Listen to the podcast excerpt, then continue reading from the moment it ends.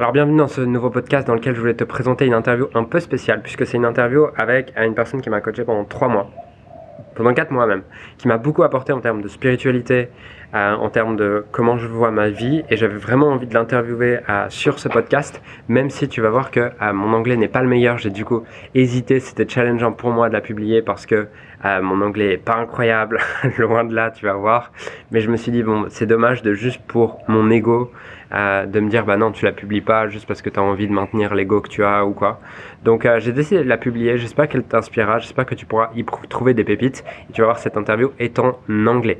Donc je te laisse découvrir cette interview, tu vas y découvrir euh, un sujet un peu différent de celui que, dont je parle différent, euh, d'habitude puisque je te parle de spiritualité, je te parle de on te parle de spiritualité, on te parle d'alimentation, on te parle de du corps et c'est pas des sujets que j'ai l'habitude d'aborder en tout cas euh, dans en gratuit. Je l'aborde plus avec mes clients, mais euh, pas en gratuit en tout cas. Donc euh, j'espère que ce podcast va t'inspirer et comme d'habitude, si ce podcast t'inspire, laisse un, un, laisse une review sur l'endroit où tu écoutes le podcast.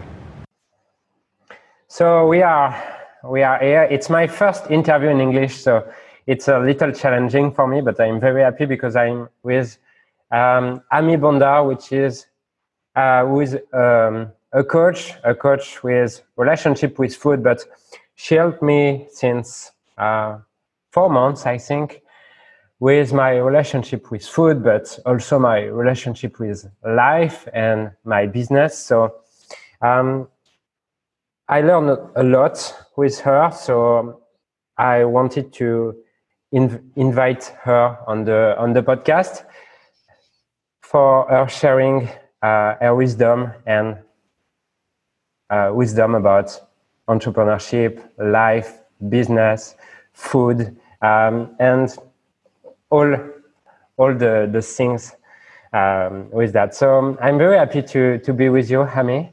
Um, can you can you share a little of who you are and your background? For sure. Well, thank you. First of all, Julian, I'm very grateful to be here with you and to be part of your audience. It's very exciting. So, thank you for the opportunity. Um, so, I am a nutritional therapist. I'm a certified eating psychology coach, uh, certified facilitator of the Demartini method, and a lover of food and a lover of life.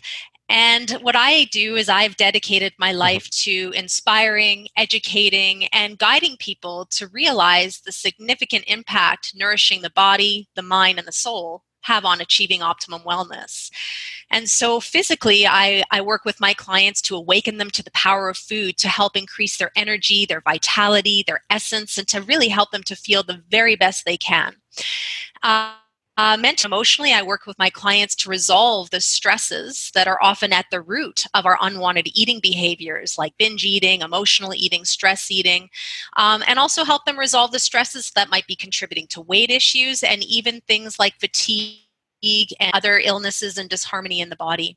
And soulfully, I really work with my clients as well to ensure that they're doing what they love, that they're fully inspired, they're living a fulfilled day every day, because often a lack of fulfillment, a lack of daily purpose and mission can definitely contribute to uh, eating challenges, weight issues, and the manifestation of illness. Hmm.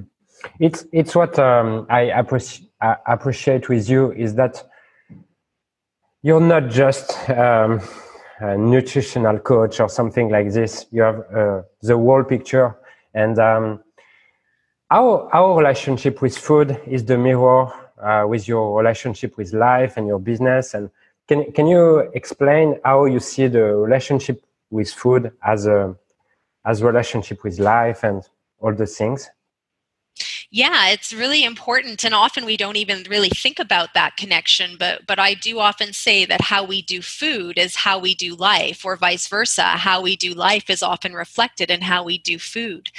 Um, so we can look at this in a couple ways. Uh, if you have a high value on health then typically your relationship with food is very healthy. You choose food for health. You choose food to give you the energy to make you feel your best. You choose food to give you the energy to do what you love to do um, but for other people, uh, you know, if we move through life very quickly, if we have uh, a lot of stress in our life, our relationship with food can also be very quick, fast paced, fast food. Uh, it can also be rushed, so we're eating very quickly, uh, eating on the go, eating standing up, eating while we're multitasking. Um, if we're depressed, we can often choose foods that will make us feel more comforted or to make us feel happier. So there is a very uh, strong connection between how we're feeling in our day, how we do our day, and the kind of food we choose and why we choose it the thing is is most people aren't conscious and aware of that but as soon as you begin to raise that nutritional consciousness you can start to shift the way in which you use food and start to sort of delve deeper into this relationship and understanding of of who you are and why you do food the way that you do. Hmm. It's very inter- interesting because since two days I, I started a new project that uh, it's very inspiring for me and exciting and and my relationship with food has changed since two days and i eat uh, more quickly um, and i live more quickly and do a lot of things. And i i know a lot of entrepreneurs um, who eat quickly who don't take the time to to eat and um, things like this but do you think it's a problem if uh, food is um, if people are really inspired by business and they want to to go to the business part uh, is it a problem to not take the time to to eat or is it just fulfilling highest values? How, how do you see that? Yeah it's a great question. Um, you know, obviously, if we're inspired by our business, we get energy from our business, right? That fills us up and that fuels us. Yet at some point, we do still need that physical energy to also fuel us and to also keep us balanced and stable and to keep our mind sharp right? So i think that there's it's important to to create the relationship with food and ask how will optimizing my nutrition in my day how will even though i'm busy and so inspired by my work but how will taking a moment to eat to nourish to re-energize to eat the best foods i can how will that help me to better my business how will that make me think clearer how will that make me sleep better better at night? How will it help me handle my stress levels? So I think when we can start linking nutrition to our higher value if business is your higher value or highest value then you have more reason to actually think actually nourishment is important and if i don't stop to eat well if i don't choose good food if i'm only going to fuel on caffeine or sugar for example how will that be a detriment to my long-term business vision and goals?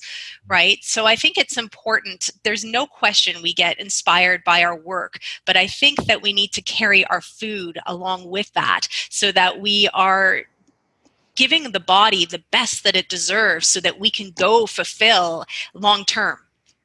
Hmm. How do how do you define nourishment? Mm. Nourishment is that which makes you feel good, that which energizes you, that which brings you joy and pleasure, that which fulfills you. Um, and nourishment cannot only just mean food but what does nourishment mean you know as a symbol symbol of our life right? So being in nature nourishes me.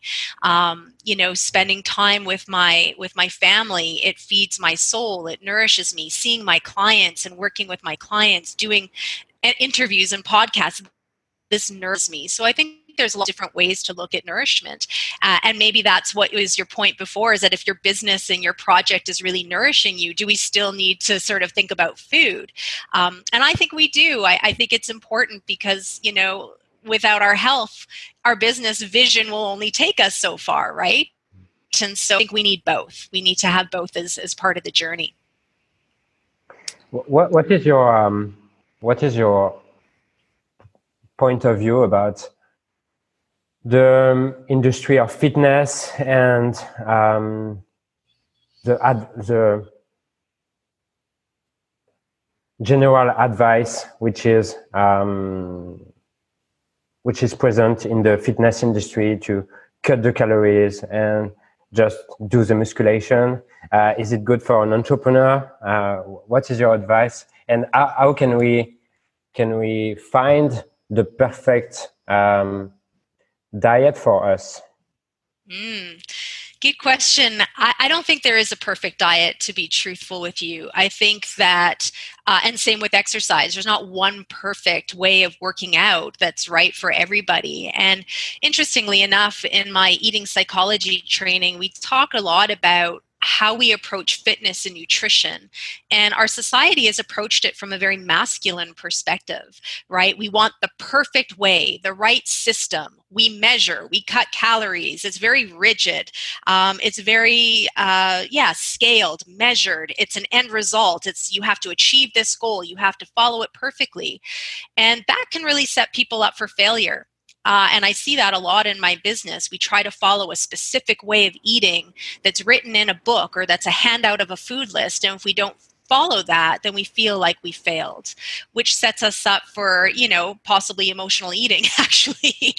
um, but how we approach it and how I love to approach it, and this has been my own personal journey as well, is how do we bring more feminine into nourishment? How would, he, how do we bring more feminine into working out and movement? So instead of a rigid exercise, can we just move from a place of joy? Can you just go for a jog for the pleasure of, of jogging uh, versus having to beat a time, having to set a goal, having to rush it to beat the clock? Um, can you just run because it's like your time with yourself? It's when you get your most inspired ideas. Um, can you just work out in a gym because you just really enjoy the pleasure of that and it makes you feel good and energized versus feeling like you have to hit a number on a scale? And same with food. Can we just eat the foods that we know make each of us because we're all individual, we're all unique. There's no one right food or best food for all. But when we start to listen to our body and trust our body's intuition as to what feels best for us, then we find our perfect diet, right? But we eat more in flow, we meet, eat more with intuition, we eat more seasonally because we'll change our diet with the seasons. So I think um, approaching food, fitness from more of a feminine perspective actually serves us well. Hmm. And um, I have this idea that's popped in my mind, and I, I remember um, what did you told me about coffee, uh, about uh, coffee, and I think a lot of entrepreneurs have this challenge with coffee or or alcohol or some something like this. And um, do you remember the definition you you told me about coffee? Yes, uh, you know, typically, well, there's let me let me set it up, Julian, because there's three reasons why we may enjoy coffee. Physically, we may crave coffee because we're seeking the energy, right? We're seeking that caffeine because we're tired. We may not have slept as well. Our stress levels are high, so we can often drink coffee physically just to give us the caffeine but mentally and emotionally, we often crave coffee, and I think this is what you're referring to, um, because it helps to basically re-energize us from living a mundane life. So when you're not feeling inspired by what you're doing you seek coffee to give you that uh, you know increase of energy. Um, and so you see a lot of people in coffee shops all day long and it's is it because you're not inspired doing what you're doing? And so you're seeking a pick me up uh, a jolt from the caffeine to sort of keep you going in your day and soulfully, we may crave coffee just because we love it. You know, for so many people, they say, don't take away my coffee because it's like their soulful pleasure. So I think there's a difference between why we go for coffee, but a lot of times the mental and emotional reason is, is because sort of you're engaged in boring or unfulfilled work. And so you'll seek the caffeine to help you to feel fulfilled.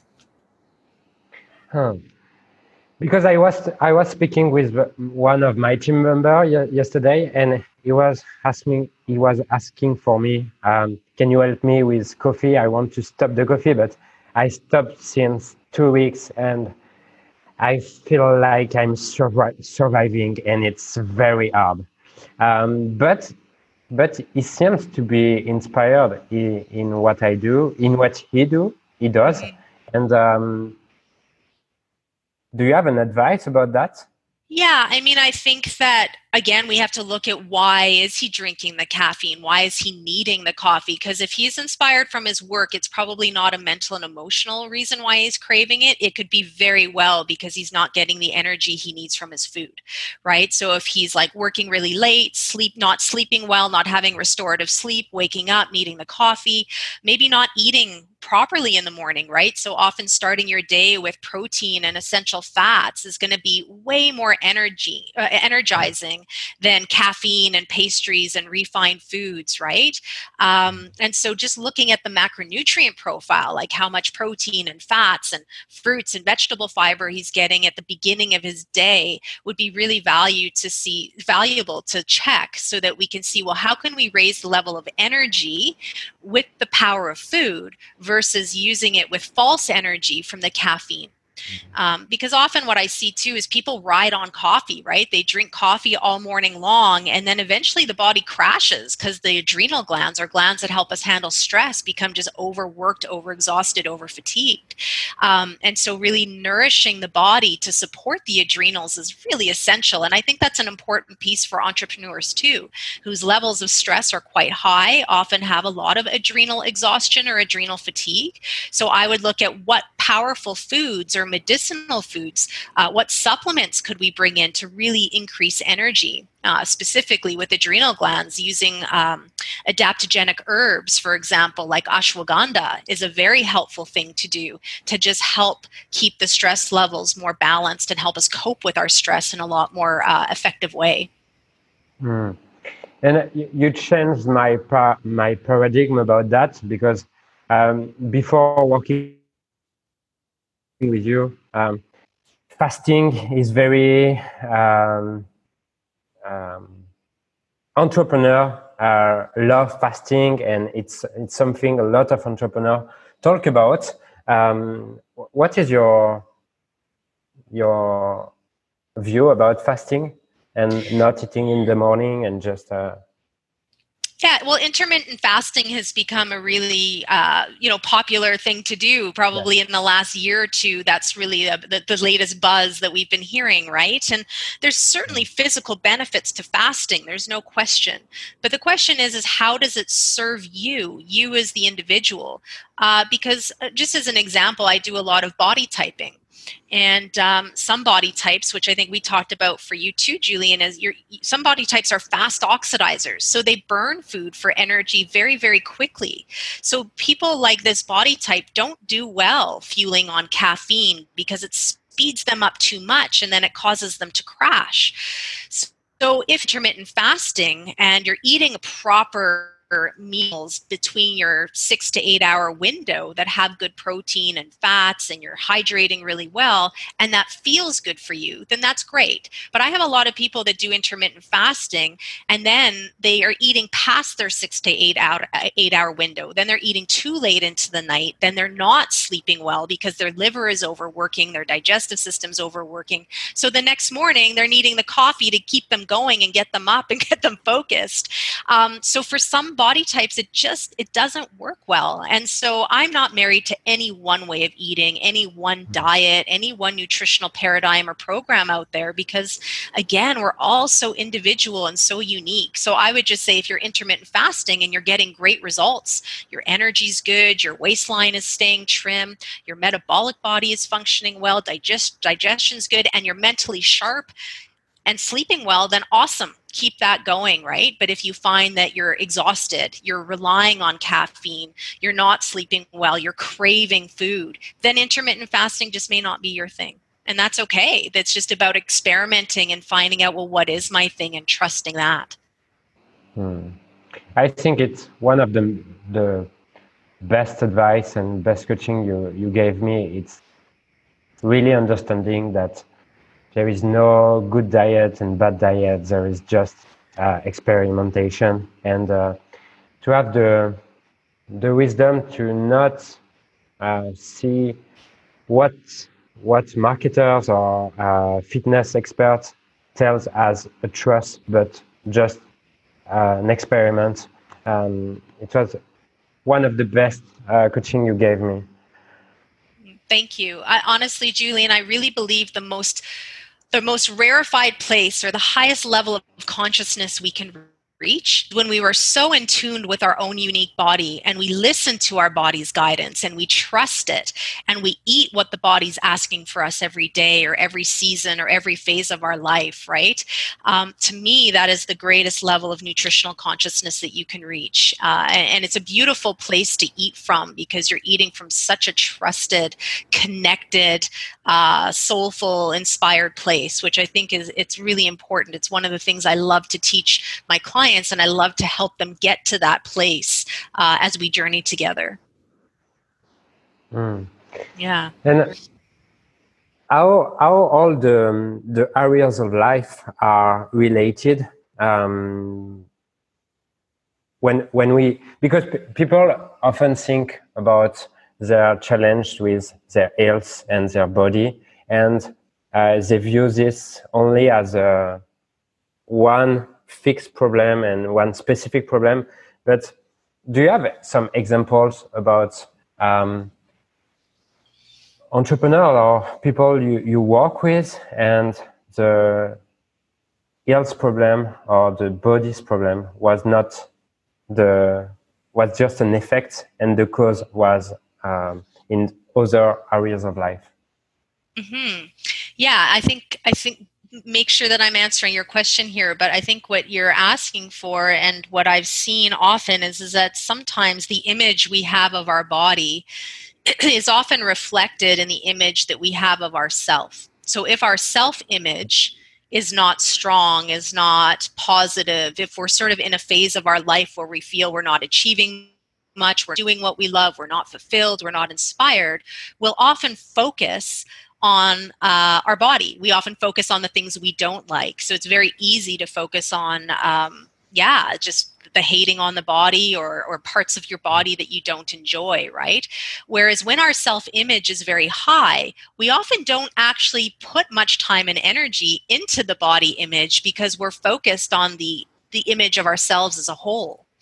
Um, if, if it's okay, I'm going to share a personal example of that. Um, uh, that this was again part of my own personal growth and journey with my relationship with food and body. But I did go through a period of time right after I had my children where I was really struggling with belly image. So it wasn't the whole body that I was having distortion or, per, or you know, misperceived uh, notions on. It was really just the belly. And it was a period of time in my life. I should share with you that my highest values, and you know this, Julian, are health, business, and family. And those will all sort of take different, different order uh, as I go through different phases of my life. But after I had my children, I wasn't working as much and I love my work. It fully inspires me and fulfills me. But when I wasn't seeing as uh, clients as much as I'd like to, and when my business wasn't as busy as I wanted it to, my image of myself changed and my time and energy in my mind was filled up with the things that that I didn't like which one of those things was the belly image at the time and so the big realization for me was on the days that I worked the day I saw my clients, the day was uh, that, that I was inspired and doing what I really loved, those were the days that I felt really good in my body. And my body never changed. The belly looked the exact same that day than it did, you know, the day after. But how I felt in my life and how fulfilled I felt was definitely reflected in how I saw my body. So I think that that's really an interesting it's an interesting conversation and i see it a lot with my clients um, you know, I, I, think it's more of a soulful uh, ex- area to explore when we don't love the image of our body. Again, is it more because we're not loving the image of ourselves and our lives at that time? Hmm. Do you think uh, um, it's always the reflection of your body image is always the reflection of your self image or it, it, it can be sometimes just to work on the body image? 100% I, I, think absolutely there's just that physical body image right? If you're not eating well you're not working out you're not taking good care of your body which often happens as an entrepreneur too right? When you're so busy focused on your business your financial growth your other areas of your life if health is not a high value then you'll often see that your body will will uh, you know be affected by that. So you may be carrying more weight. Your skin complexion may not be what you want it to be. Your physical energetic complexion may not be what you want it to be. So absolutely that is just an indication. When you get to that point of not liking the body image that's when you can start thinking well if it's important for me to shift my body image, if it's important for me to change my body, then how will doing so serve my other highest values? So, if entrepreneurship is your highest value and you've seen that your health and the way your body looks is not where you wish it to be, then how will taking the time to eat well, to get a nutritional coach, to, you know, exercise, to to just do the things that you know are going to help support a better body image, how will doing that serve your business? Or your other mm. highest values. So you have to have buy-in, um, you know, to have purpose and motivation to get the body to where you really want it to be. So you can look at it mm. both ways. Yeah. Okay. And how people can can get rid of uh, emotional eating and yes, emo- emotional eating and things like this because I think a lot of entrepreneurs have this problem. Yeah, I think that um, first of all, we may never get rid of emotional eating because we all have emotions, right? Um, but it's how we deal with the emotions that's so important. And that's the key. And that's where the Demartini method comes in, uh, which is a series of questions that helps you to equilibrate your mind so you can balance your emotions quicker and move through those emotions emotions much more poised way so that you're not using food to you know soothe that emotional stress or whatever that might be so what i do often when i'm working with my clients is number one we just begin to get clear on what the emotional eating is all about because some people aren't even conscious when they're emotionally eating we mm-hmm. often only eat emotionally in a stressed response. And sometimes when we're binging or overeating or, or just eating in boredom, we're not even present. We're not even in the body when we're doing the act of eating. So part of my work is working with my clients to actually get them to slow down and get them conscious when they're in that eating experience, in that eating moment. And then once we can do that, then we start to explore well, what was that even all about, right? Like, so why was it the chips? And what did the chips reflect? What was the stress, the unresolved stress that you had in your day that triggered you to eat the chips? And then we'll go and it's not about the chips. We, you know, that's that's just a secondary issue. Then we just sort of go in and, and explore and use this method to help people equilibrate the stress response or whatever the trigger was so that the next time that happens, you're not triggered to go into the food. But when we're not conscious of why we're being triggered and when we're not conscious as to why we're eating the food we are, then it's hard to overcome emotional eating right? Most people blame the food or they'll restrict or they'll go on the diet. They'll say, oh, I'm never going to buy the chips again or I'll start my diet on Monday again. It's not about that. It's about what triggered you in the first place. How do we resolve it so that you have less and less moments of the emotional eating? But whenever you do have a moment of emotional eating, I just like to add that it's not a bad thing. In fact, it's something to welcome. It's something to be conscious of because it's an opportunity for you to explore that which is not balanced in your life. And it's an opportunity for you explore, okay, here's another opportunity for me to grow, to get conscious, and to raise my next level of vibration. Right? Hmm. How, how do you define your next level of vibration?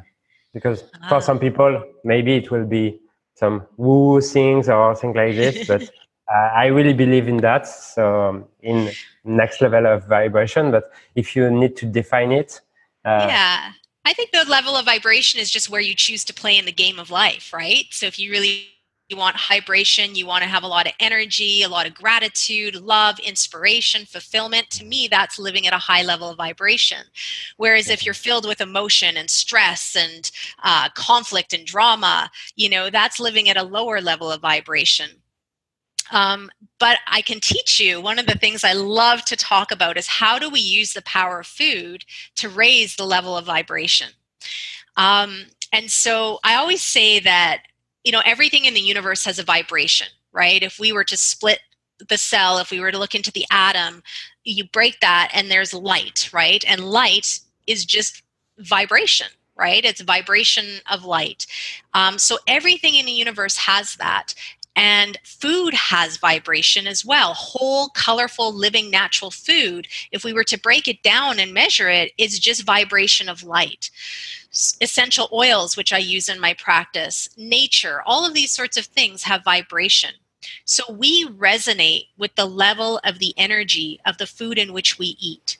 So the more colorful, live, whole, organic, natural, colorful, vibrant our food is, the more cellular vibration the body will have. And when we eat that high vibrational food, our cells vibrate at that high level of energy, and then we emit that energy out to the world.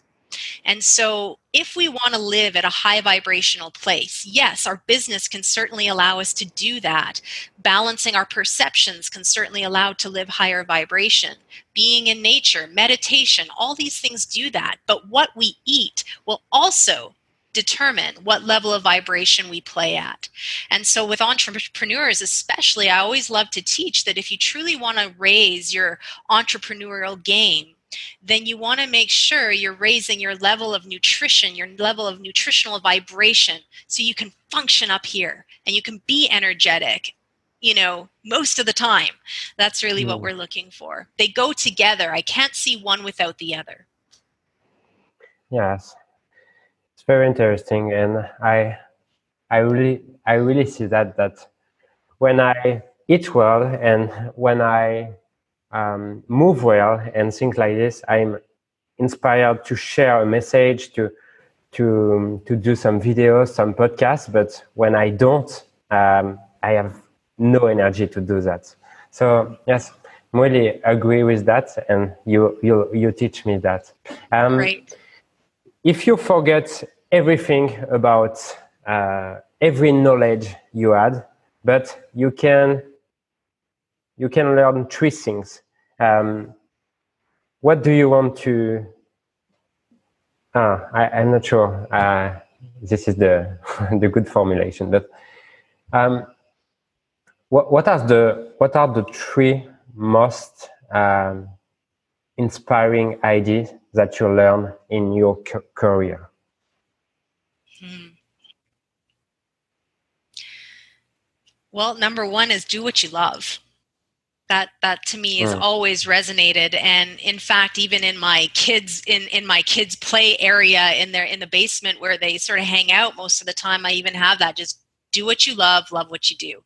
Uh, to me that's number one. Because again when we are highly fulfilled when we do what we love every day when we're living according to what we value the most in our life that's when we feel our best that's when we have the greatest level of health and energy and vibrancy um, so that to me is number one number two is live authentically be authentically true to you um, and again, I think as entrepreneurs, for me as a nutritionist, there is a, an ocean full of nutritionists out in the world, right? Just like there's an ocean uh, full of uh, of people doing probably what you're doing, right? But your voice uh, your message is your gift and that gift is what nourishes the world and what lights up the world. And so being truly authentic to what you do how you do it and how you use your voice to inspire others in the world i think is really important. And number three, I think, and this goes into nutrition as well, but it's truly to trust your intuition you know i think that that little voice that speaks to us but we often don't listen to we'll shut that up sometimes.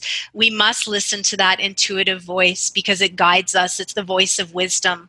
Um, it's the the voice of soul of our being and same with choosing food right? It's just uh, or choosing a business direction choosing a business partner. It's like whatever that little voice is saying trust it and listen to it uh, because it will guide you i believe in the direction that you're most meant to be in.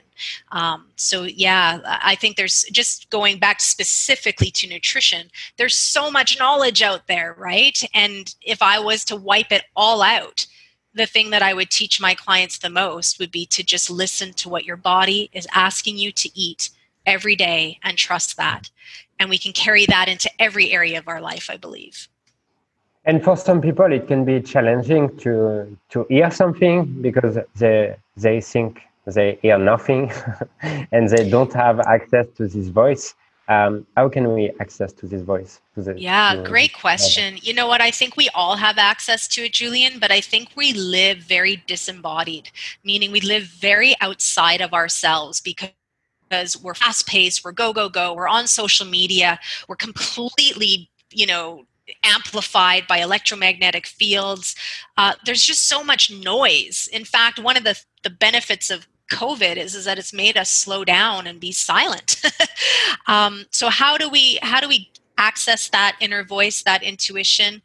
Is that um, we need to come back home to ourselves and nourishing with meals is a way to do that to take a moment or five to sit and eat breakfast and lunch and dinner or to savor that cup of coffee or tea or smoothie that you're mm. eating but to slow down and do that to spend time in nature to meditate if that works for you or just you know just to be with yourself in silence completely disconnected from the outer world of noise and just listen because it's there, but we just aren't in.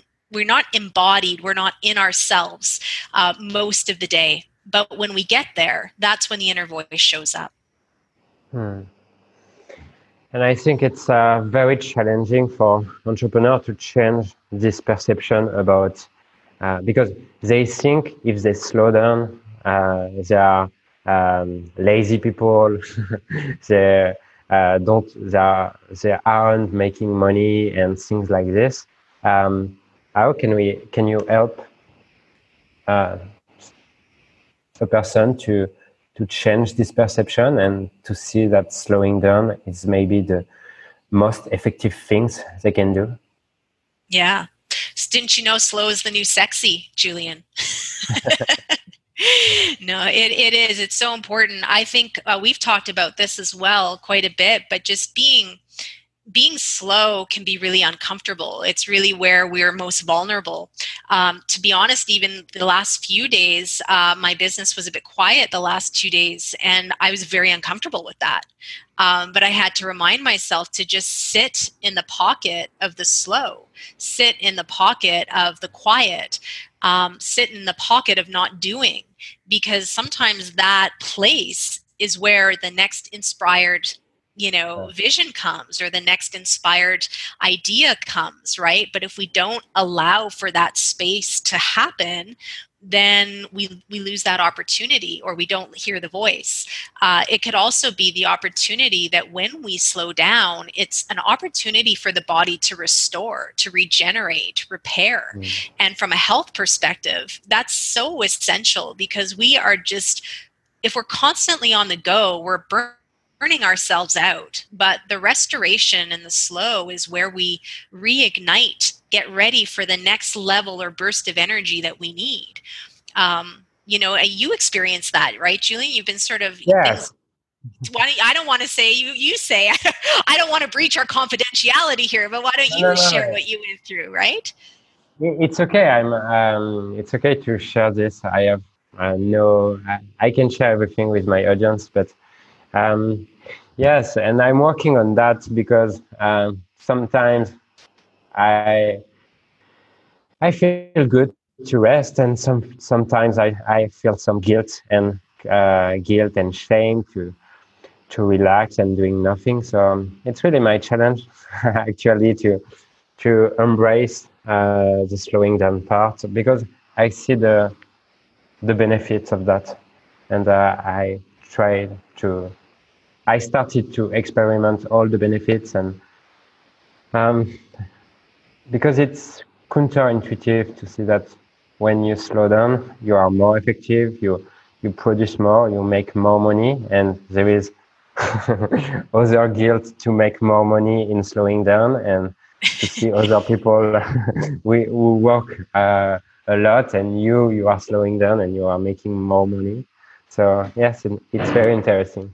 Yeah, there's wisdom in the slow, you know, but like I say, it's uncomfortable. But I think as long as we can acknowledge the discomfort and just be okay with it, it's a practice of just being uncomfortable with the uncomfortable, right? Um, yeah. But what I thought was really quite amazing is, is that we spoke last week, and last week you were sort of in in the pocket of just being okay with the relaxation, and then tonight you said to me that uh, you know you've got this new business idea and you've been super fast moving moving and then re-inspired again right?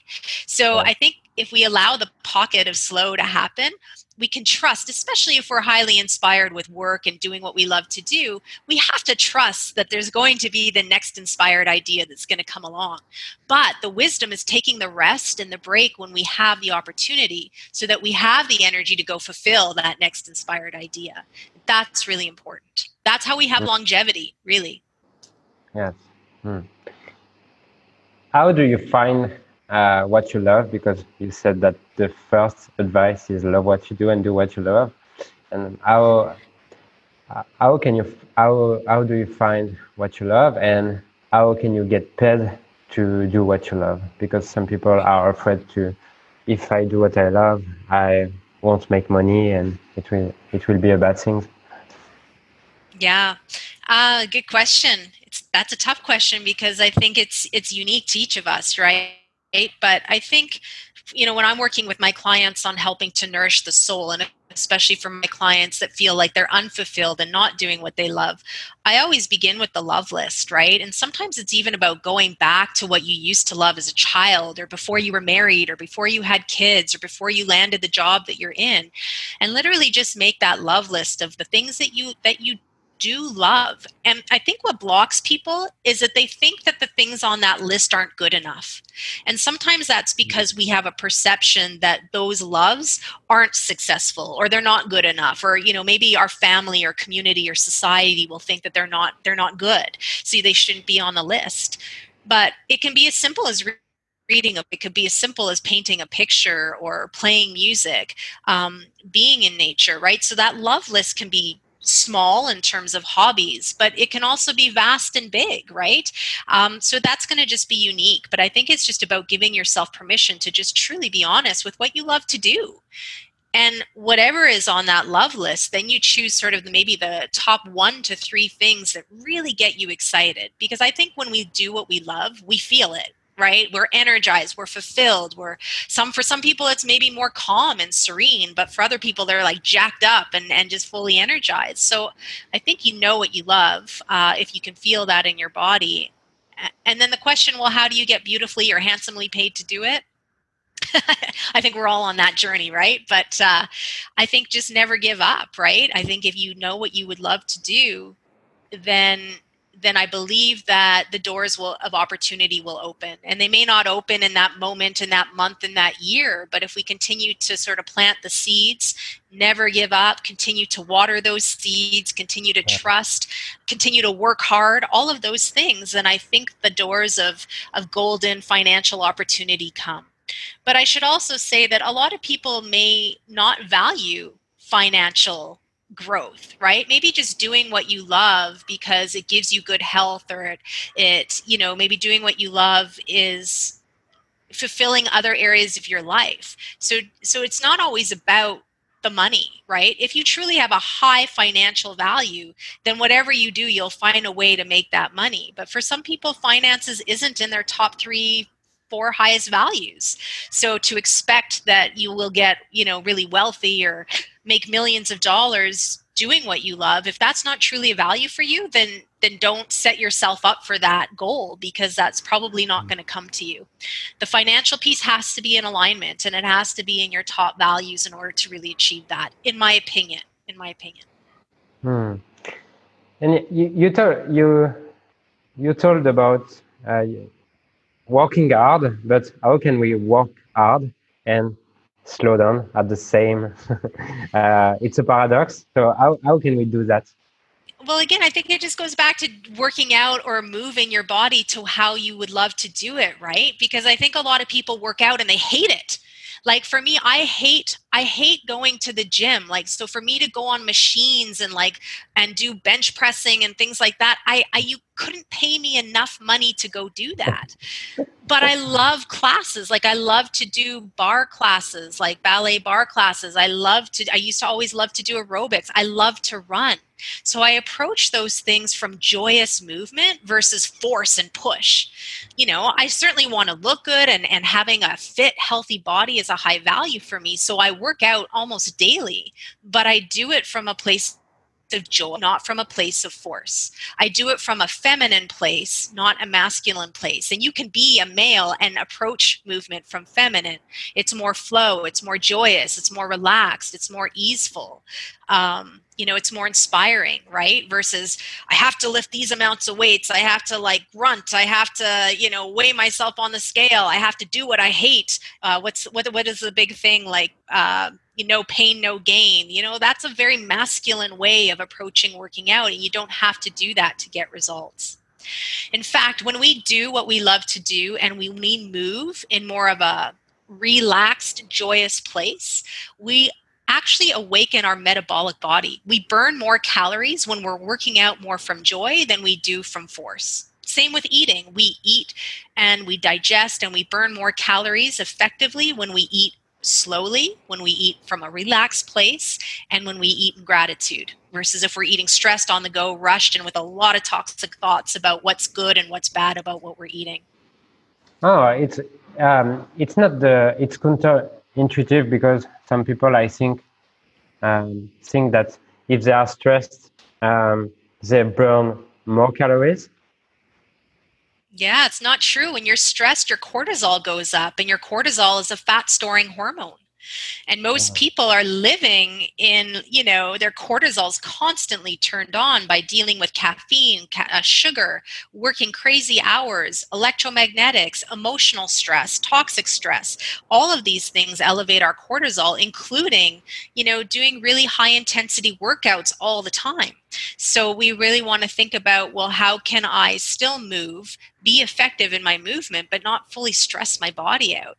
Um, mm. and, and not to say that doing high intensity workouts are a bad thing. I'm not saying that, right? And sometimes we need that to get into a fat burning zone, whatever that might look like for you. But if you're doing it all the time and you're fatigued and you're burned out um, you know after a workout then then to me that's not listening and honoring your own body and it's sort of pushing beyond what the body is wanting and able to do to to stay well right to stay mm. well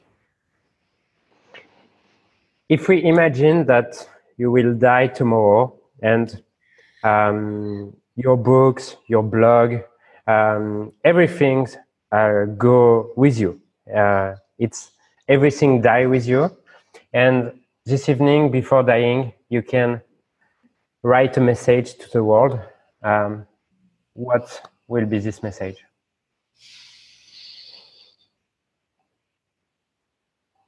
Eat with joy, live with joy, and be the light that you deserve and be the light that the world needs. Mm. Nice. I appreciate it. Um, okay. Um, I'm. I think it will be a really good interview for people, and I think there is a lot of wisdom uh, with uh, nourishment, nutrition, and other things. So I'm very happy with that. Um, how can we? How can people um, work with you, and uh, what are the different um, offer you have, and how, how, can we work with you if some people want to to learn more and to be coached uh, with you?